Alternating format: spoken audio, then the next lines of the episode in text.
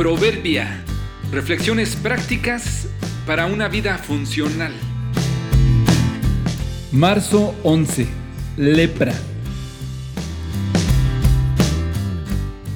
El dolor es nuestro aliado si lo escuchamos con atención. Es una terrible enfermedad causada por un bacilo. Se multiplica muy despacio y puede llevar años su incubación. Es conocida como lepra. Afecta principalmente la piel y los nervios. Cuando alguien está contagiado e invadido se verá seriamente afectado al punto de causarle desfiguración, deformidad y discapacidad. Podría decirse que se les va descomponiendo la carne.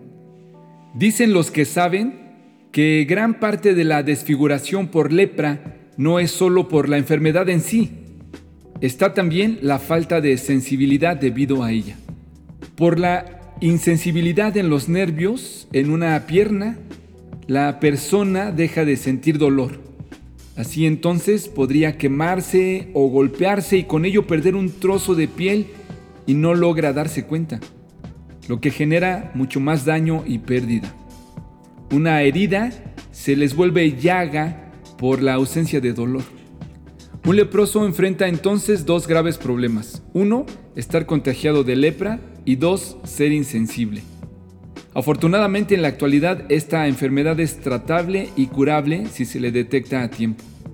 En este como muchos otros casos parecidos, el dolor entonces es un buen recurso. Está bien sentirse incómodos cuando hemos cometido una falta, cuando hemos ofendido, cuando hemos pecado y lo sabemos. El dolor es una bendita protección que nos permite mantenernos a salvo. Entonces deberíamos estar contentos de sentirnos mal cuando fallamos. El dolor es una protección vital para nuestra salud, no solo física, también lo es en lo social y lo emocional. Lo que hagamos con esa sensación física o emocional será la clave. Sentir dolor es en primer lugar señal de estar vivos y sensibles. No seas hipocondríaco ni te victimices, pero atiende tu dolor. Cualquiera que sea, encuentra la razón. Es una alarma de que algo no está bien.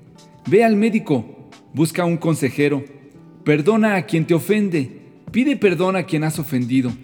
La insensibilidad no es señal de valentía, es muestra de que algo peor te puede estar pasando. El dolor es nuestro aliado si lo escuchamos con atención.